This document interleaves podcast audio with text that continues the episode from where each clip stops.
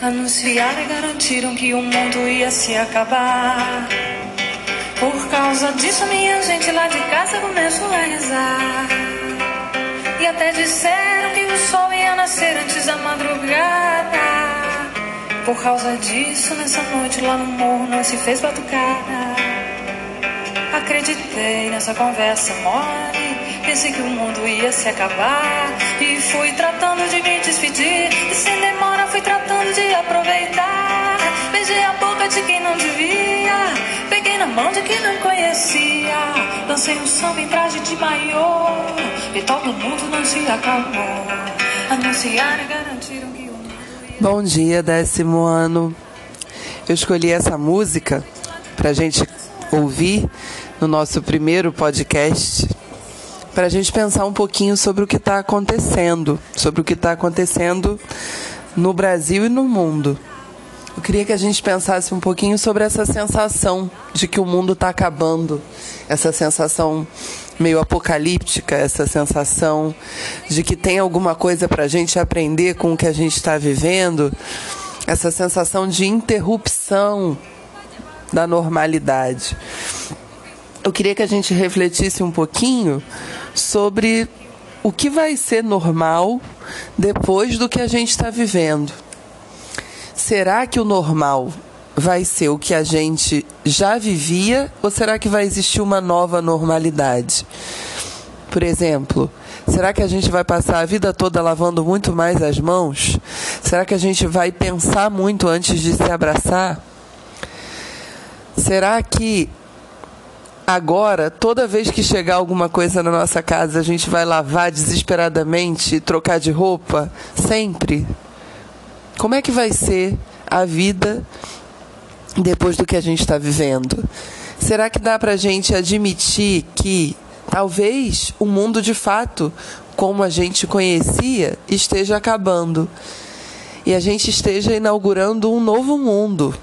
uma nova forma de viver. E isso não é só no Brasil, isso é no mundo todo. Se vocês pensarem nas cenas importantes que têm acontecido, vocês vão ver que o Papa na Itália rezou uma missa sozinho. Vocês vão ver que em vários países as pessoas estão em casa. Vocês vão ver que na Inglaterra o príncipe Charles foi infectado pela, pelo coronavírus, pela Covid-19, assim como o primeiro-ministro inglês também foi infectado. Eu estou dando essa aula para vocês através de um podcast na minha casa, com a minha gatinha miando atrás de mim. Quer dizer, muita coisa mudou. E na aula de hoje, a gente vai falar um pouquinho sobre o Brasil e um pouquinho sobre as coisas que mudam.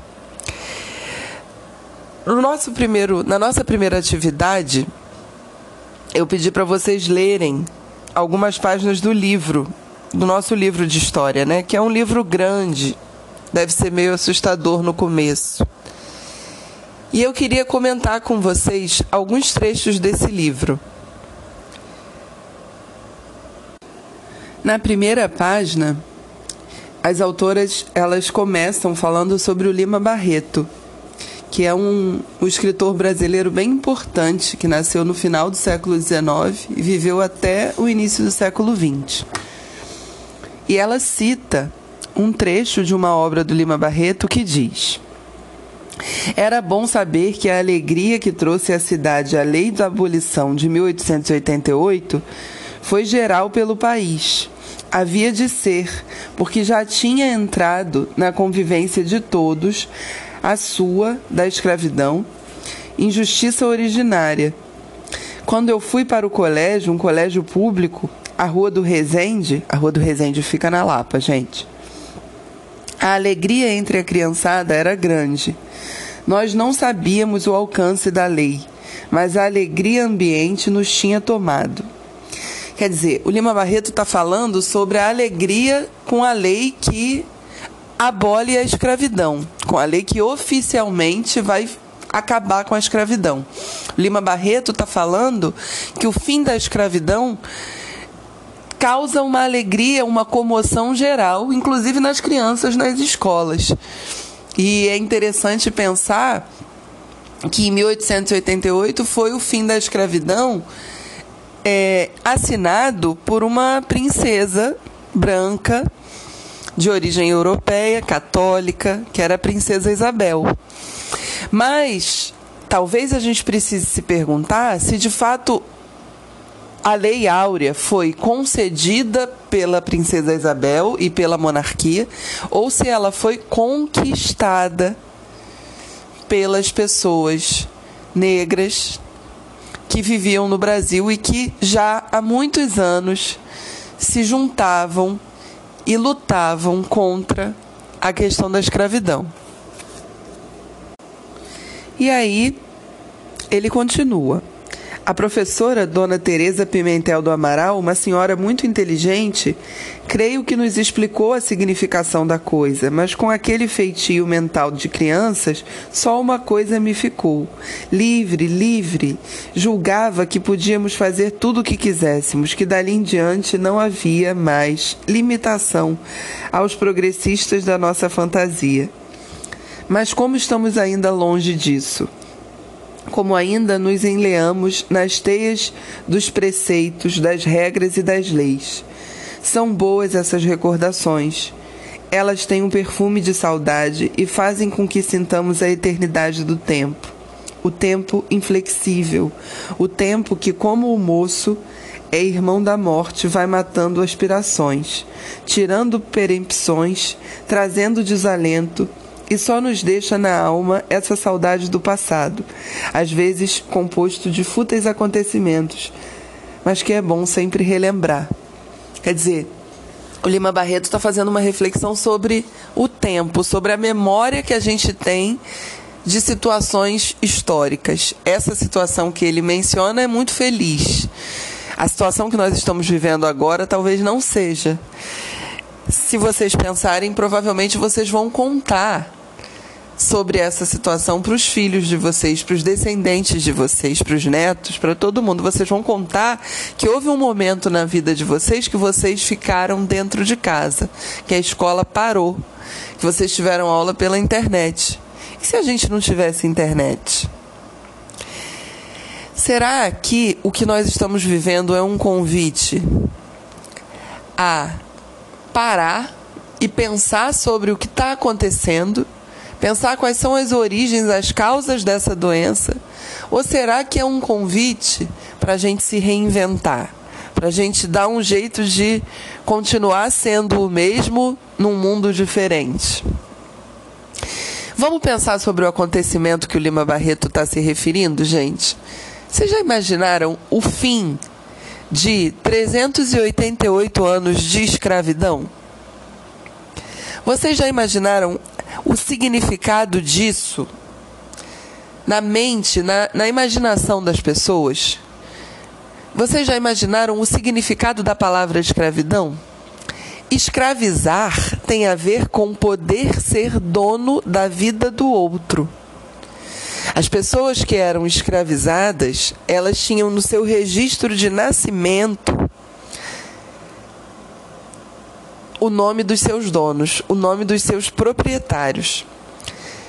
E quem era escravizado depois de adulto também tinha um rebatismo, era chamado de um nome cristão, porque provavelmente quem foi escravizado adulto veio do continente africano, então recebiam um nome cristão. E ao receber o nome cristão, recebiam o sobrenome da família que escravizava. A escravidão no Brasil significava que pessoas africanas que vinham para cá trabalhar não só não tinham liberdade para ir e vir, como a vida delas pertencia a outra pessoa. Vocês imaginem a festa que foi o dia em que ninguém mais podia ser dono da vida do outro. Mas é lógico que quando a escravidão é decretada proibida pelo governo, isso ainda demora para acontecer na prática em todos os lugares. Vocês imaginem, a princesa Isabel assinou a Lei Áurea no Rio de Janeiro. Vocês acham que isso demorou quanto tempo para chegar ao interior de Alagoas? Demora para chegar. Ainda mais naquele momento que não tinha correio, que não tinha tinha correio, né? Mas não tinha correio da forma como tem hoje, com avião, com caminhão. Quer dizer, levar uma carta demorava, levar uma notícia demorava, né? Enfim. E é importante também pensar, gente, que as pessoas é, que se libertavam da escravidão, elas andam de alforria. A carta de alforria nada mais é do que uma carta que diz que você é dono de si mesmo. Já pensou se vocês tivessem que andar com uma carta dizendo que vocês são donos de vocês mesmos? Vocês já pensaram que vocês fazem isso? A carteira de identidade é isso. A carteira de identidade diz quem você é, te dá um número único, diz quem são os seus pais. Cada um de nós é dono de si mesmo. E aí, na página 15, as autoras dizem: De tanto misturar cores e costumes, fizemos da mestiçagem uma espécie de representação nacional. De um lado, a mistura se consolidou a partir das práticas violentas, da entrada forçada de povos, culturas e experiências na realidade nacional. Diferente da ideia de harmonia, por aqui a mistura foi matéria do arbítrio. Arbítrio é autoritarismo, gente. Ela é resultado da compra de africanos que vieram para cá obrigados, em número muito superior ao, do que, ao dos que foram levados a outras localidades. O Brasil recebeu 40% dos africanos que compulsoriamente deixaram seu continente para trabalhar nas colônias agrícolas da América Portuguesa. Compulsoriamente é obrigatoriamente. Sob regime de escravidão, num total de cerca de 3,8 milhões de imigrantes. Hoje, com 60% da sua população composta de pardos e negros, o Brasil pode ser considerado o segundo mais populoso país africano depois da Nigéria. Além do mais, e a despeito dos números controversos, estima-se que em 1500 a população nativa girasse em torno de 1 milhão a 8 milhões e que o encontro com os europeus teria dizimado entre 25% e 95% da população, da população que já vivia aqui. Tem um autor que diz que não houve descobrimento do Brasil. Na verdade, houve encobrimento do Brasil. Olha que interessante. O que existia para esse autor, que a gente vai falar depois, teria sido encoberto o que existia teria sido escondido para que se passasse a existir outra coisa. A ideia de colonização é uma ideia europeia e é uma ideia que confere à Europa o poder de civilizar, como se só a Europa fosse uma civilização. Sabe o que é interessante para a gente pensar, gente? Se a gente pensar sociologicamente e puder relativizar os costumes de todas as culturas, todas as culturas são civilizações. Tudo é cultura. O funk é cultura, o samba é cultura. Os batuques são cultura. É importante a gente pensar que nós vivemos num país que tem uma mistura de culturas mas que essa mistura de culturas não aconteceu de forma pacífica. Essa mistura de culturas aconteceu de uma maneira que muitas vezes esteve ligada a uma cultura se sobrepor à outra. É sobre isso que a Lilia Schwartz e a Heloísa Starling falam nesse parágrafo que eu li da página 15. E no último parágrafo, na página 20, as autoras falam: Fica combinado, portanto, que não se pretende dar conta de toda a história do Brasil. Vamos antes, e tendo em mente as questões acima selecionadas, narrar a aventura da construção de uma complicada sociedade nos trópicos. Como dizia o escritor Mário de Andrade, o Brasil arromba toda a concepção que a gente faça dele. longe da imagem do país pacífico e cordato ou da alentada democracia racial, a história que aqui vai se contar descreve as vicissitudes dessa nação, que, sendo profundamente misturada, acomodou junto e, ao mesmo tempo, uma hierarquia rígida, condicionada por valores partilhados internamente como um idioma social.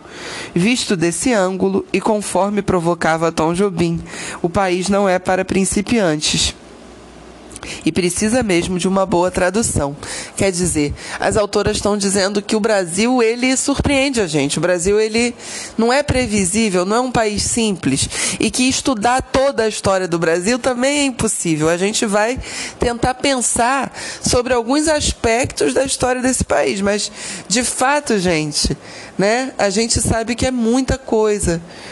E a gente sabe que estudar o Brasil é estudar a formação, a construção de uma sociedade que passou por é, momentos violentos, que passou por momentos autoritários, por momentos extremamente felizes.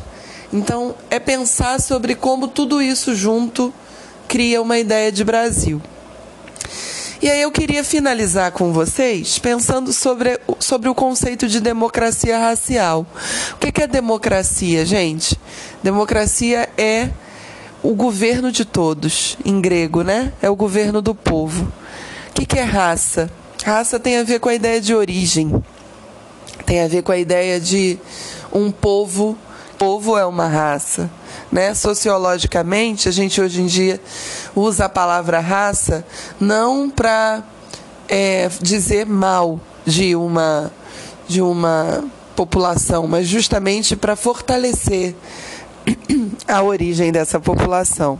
A ideia de raça, sociologicamente, ela agora foi ressignificada. A gente não fala mais que uma raça é pior do que a outra. A gente fala que raça é alguma coisa é, que positiva, né? que dá força a, a um povo, principalmente no caso da questão racial, aos povos que foram diminuídos. Então, quando a gente pensar sobre a ideia de democracia racial, a gente tem que se perguntar: será que todas as raças têm liberdade para viver tranquilamente no nosso país? Eu queria que vocês me respondessem um parágrafo individual essa pergunta. Vocês acham que existe liberdade para todas as raças viverem bem no nosso país? Vocês acham que existe democracia racial no nosso país? Eu vou pedir para vocês responderem essa pergunta em um parágrafo e no podcast da semana que vem eu converso com vocês sobre isso. Além do podcast, além dessas atividades que a gente está fazendo, eu também vou marcar aulas sincronizadas com vocês. Eu sei que é rapidinho, que a gente tem pouco tempo, mas é bom para a gente se reencontrar e manter a discussão. Tá bom? E a gente vai finalizar com a versão da Carmen Miranda, que é a versão original para a música que nós escutamos no começo do nosso podcast. Se vocês tiverem alguma música que vocês gostem, não hesitem em me mandar.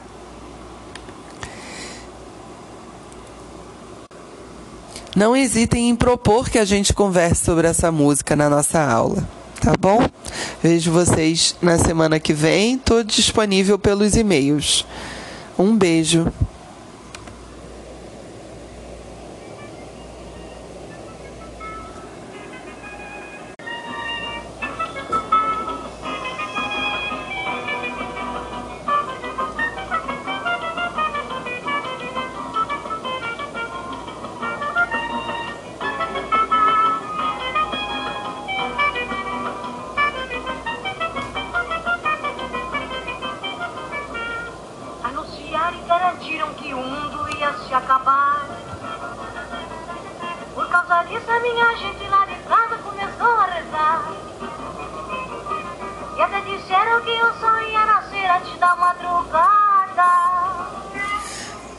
Legal pensar que essa música foi gravada em 1938.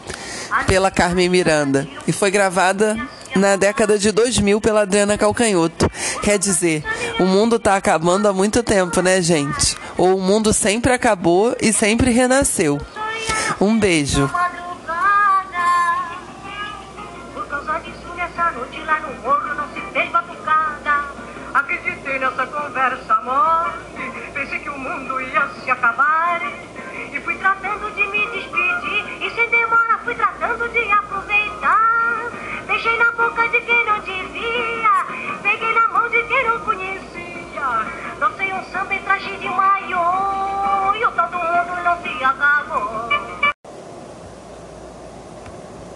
Anunciaram e garantiram que o mundo ia se acabar. Por causa disso, minha gente lá de casa começou a rezar. E até disseram que o sol ia nascer antes da madrugada. Por causa disso, nessa noite lá no morro não se fez batucada. Acreditei nessa conversa mole. Pensei que o mundo ia se acabar. E fui tratando de me despedir. E sem demora fui tratando de aproveitar. Beijei a boca de quem não devia. Peguei na mão de quem não conhecia. Dancei um samba em traje de maiô. E todo mundo não se acalmou. Anunciaram e garantiram que o mundo ia. Bom dia, décimo ano. Eu escolhi essa música para gente ouvir no nosso primeiro podcast, para a gente pensar um pouquinho sobre o que está acontecendo, sobre o que está acontecendo no Brasil e no mundo. Eu queria que a gente pensasse um pouquinho sobre essa sensação de que o mundo está acabando, essa sensação meio apocalíptica, essa sensação de que tem alguma coisa para a gente aprender com o que a gente está vivendo, essa sensação de interrupção da normalidade. Eu queria que a gente refletisse um pouquinho sobre o que vai ser normal depois do que a gente está vivendo. Será que o normal vai ser o que a gente já vivia ou será que vai existir uma nova normalidade? Por exemplo, será que a gente vai passar a vida toda lavando muito mais as mãos? Será que a gente vai pensar muito antes de se abraçar? Será que agora, toda vez que chegar alguma coisa na nossa casa, a gente vai lavar desesperadamente trocar de roupa? Sempre? Como é que vai ser a vida depois do que a gente está vivendo? Será que dá para a gente admitir que talvez o mundo de fato, como a gente conhecia, esteja acabando e a gente esteja inaugurando um novo mundo, uma nova forma de viver?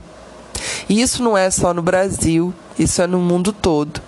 Se vocês pensarem nas cenas importantes que têm acontecido, vocês vão ver que o Papa na Itália rezou uma missa sozinho. Vocês vão ver que em vários países as pessoas estão em casa. Vocês vão ver que na Inglaterra o príncipe Charles foi infectado pela, pelo coronavírus, pela Covid-19, assim como o primeiro-ministro inglês também foi infectado. Eu estou dando essa aula para vocês através de um podcast na minha casa, com a minha gatinha miando atrás de mim. Quer dizer, muita coisa mudou. E na aula de hoje, a gente vai falar um pouquinho sobre o Brasil e um pouquinho sobre as coisas que mudam. No nosso primeiro, na nossa primeira atividade, eu pedi para vocês lerem algumas páginas do livro, do nosso livro de história, né? Que é um livro grande, deve ser meio assustador no começo. E eu queria comentar com vocês alguns trechos desse livro. Na primeira página, as autoras elas começam falando sobre o Lima Barreto, que é um, um escritor brasileiro bem importante que nasceu no final do século XIX e viveu até o início do século XX. E ela cita um trecho de uma obra do Lima Barreto que diz: Era bom saber que a alegria que trouxe à cidade a lei da abolição de 1888 foi geral pelo país. Havia de ser, porque já tinha entrado na convivência de todos a sua da escravidão, injustiça originária. Quando eu fui para o colégio, um colégio público, a Rua do Resende, a Rua do Resende fica na Lapa, gente. A alegria entre a criançada era grande. Nós não sabíamos o alcance da lei, mas a alegria ambiente nos tinha tomado. Quer dizer, o Lima Barreto está falando sobre a alegria com a lei que abole a escravidão, com a lei que oficialmente vai acabar com a escravidão. O Lima Barreto está falando que o fim da escravidão causa uma alegria, uma comoção geral, inclusive nas crianças nas escolas. E é interessante pensar que em 1888 foi o fim da escravidão é, assinado por uma princesa branca de origem europeia, católica, que era a princesa Isabel. Mas talvez a gente precise se perguntar se de fato a Lei Áurea foi concedida pela princesa Isabel e pela monarquia, ou se ela foi conquistada pelas pessoas negras que viviam no Brasil e que já há muitos anos se juntavam e lutavam contra a questão da escravidão.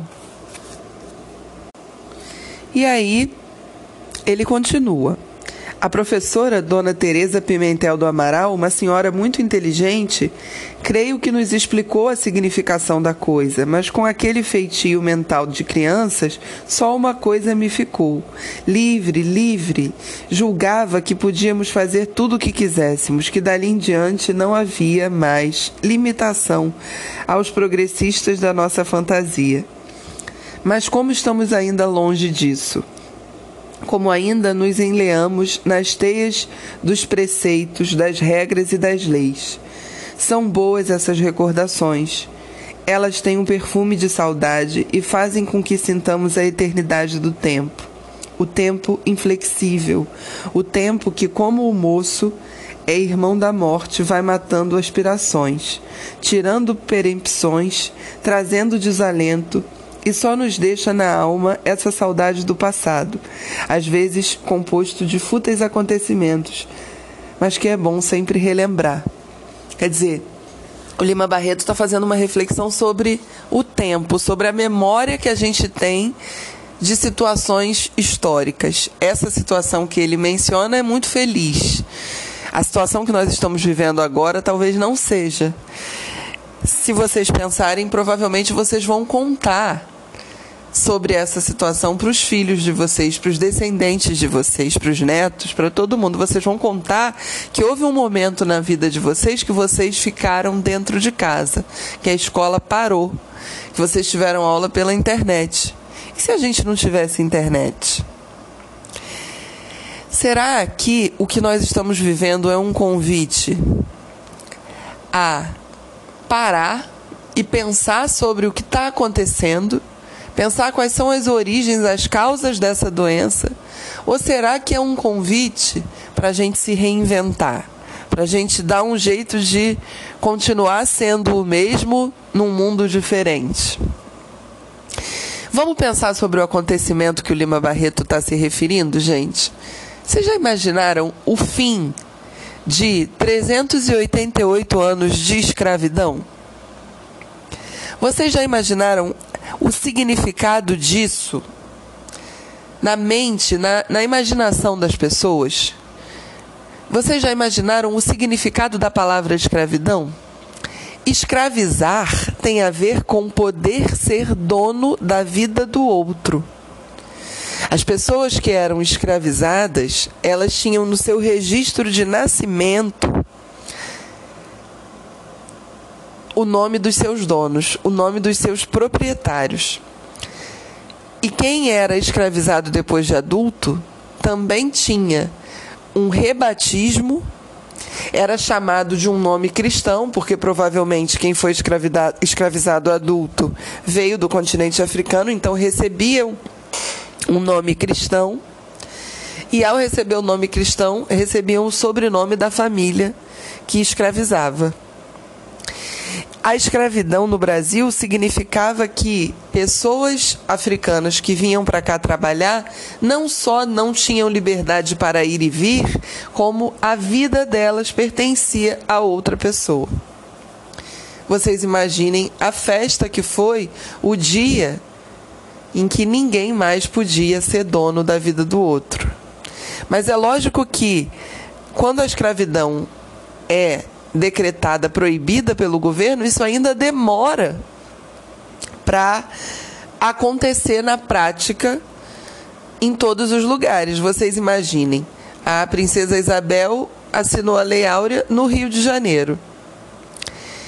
Vocês acham que isso demorou quanto tempo para chegar ao interior de Alagoas? Demora para chegar.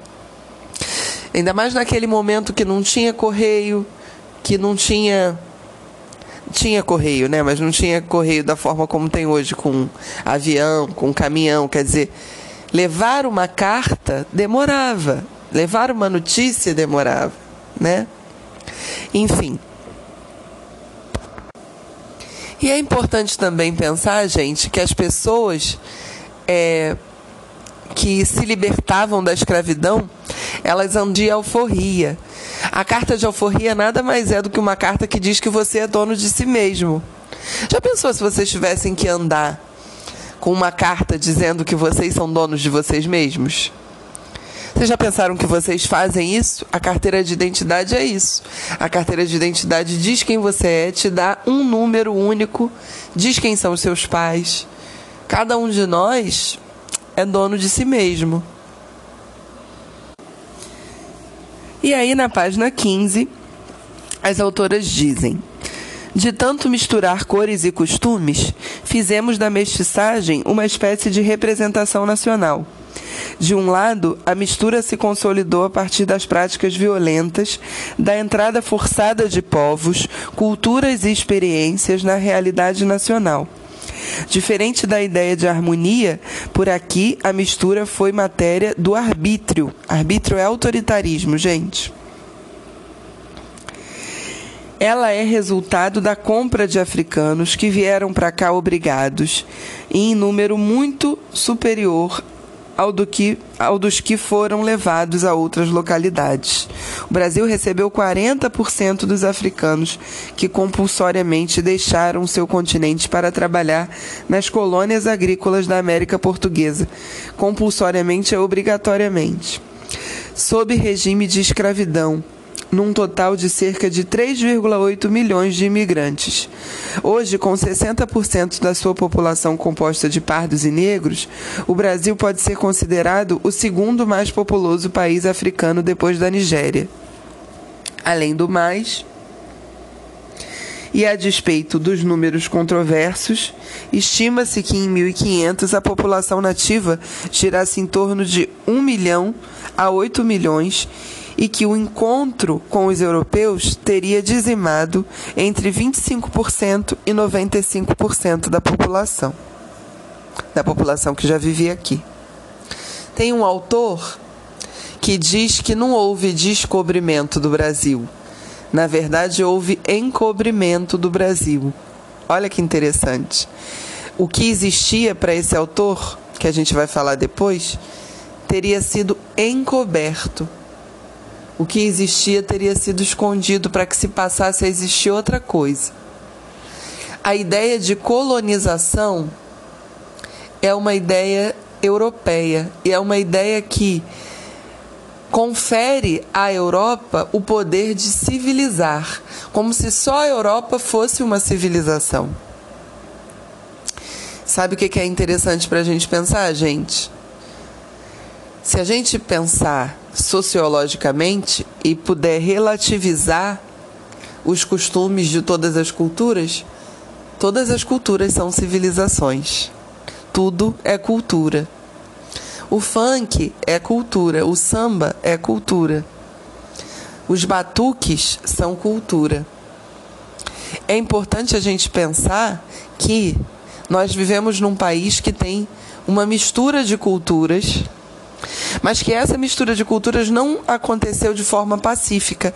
Essa mistura de culturas aconteceu de uma maneira que muitas vezes esteve ligada a uma cultura se sobrepor à outra. É sobre isso que a Lilia Schwartz e a Heloísa Starling falam nesse parágrafo que eu li da página 15. E no último parágrafo, na página 20, as autoras falam: Fica combinado, portanto, que não se pretende dar conta de toda a história do Brasil. Vamos antes, e tendo em mente as questões acima selecionadas, narrar a aventura da construção de uma complicada sociedade nos trópicos. Como dizia o escritor Mário de Andrade, o Brasil arromba toda a concepção que a gente faça dele. Longe da imagem do país pacífico e cordato ou da alentada democracia racial, a história que aqui vai se contar descreve as vicissitudes dessa nação, que, sendo profundamente misturada, acomodou junto e, ao mesmo tempo, uma hierarquia rígida, condicionada por valores partilhados internamente como um idioma social. Visto desse ângulo e conforme provocava Tom Jobim, o país não é para principiantes e precisa mesmo de uma boa tradução.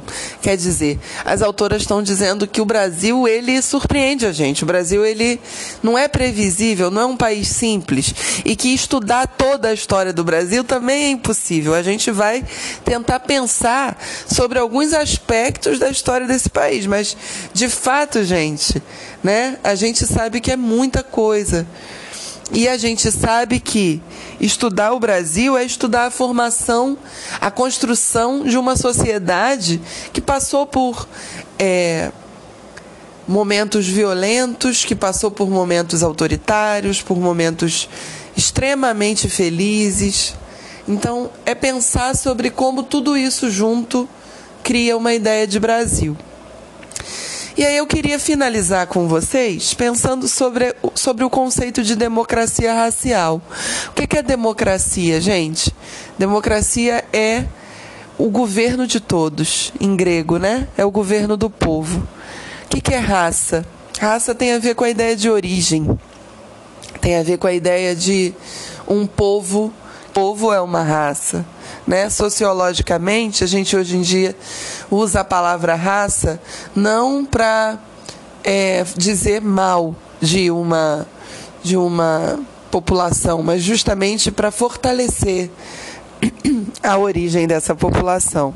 A ideia de raça, sociologicamente, ela agora foi ressignificada. A gente não fala mais que uma raça é pior do que a outra. A gente fala que raça é alguma coisa é, que positiva, né? que dá força a, a um povo, principalmente no caso da questão racial, aos povos que foram diminuídos. Então, quando a gente pensar sobre a ideia de democracia racial, a gente tem que se perguntar: será que todas as raças têm liberdade para viver tranquilamente no nosso país? Eu queria que vocês me respondessem um parágrafo individual essa pergunta. Vocês acham que existe liberdade para todas as raças viverem bem no nosso país? Vocês acham que existe democracia racial no nosso país? Eu vou pedir para vocês responderem essa pergunta em um parágrafo e no podcast da semana que vem eu converso com vocês sobre isso. Além do podcast, além dessas atividades que a gente está fazendo, eu também vou marcar aulas sincronizadas com vocês. Eu sei que é rapidinho, que a gente tem pouco tempo, mas é bom para a gente se reencontrar e manter a discussão. Tá bom? E a gente vai finalizar com a versão da Carmen Miranda, que é a versão original para a música que nós escutamos no começo do nosso podcast. Se vocês tiverem alguma música que vocês gostem, não hesitem em me mandar.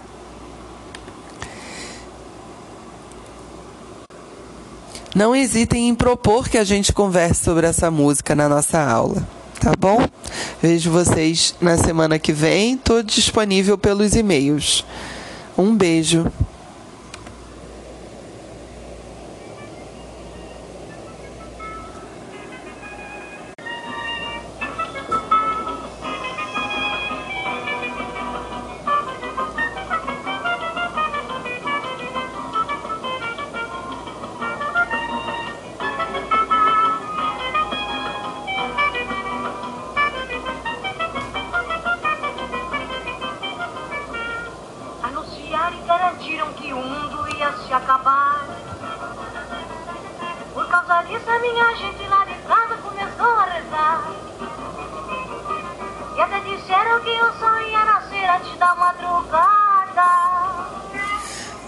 Legal pensar que essa música foi gravada em 1938 pela Carmen Miranda e foi gravada na década de 2000 pela Adriana Calcanhoto.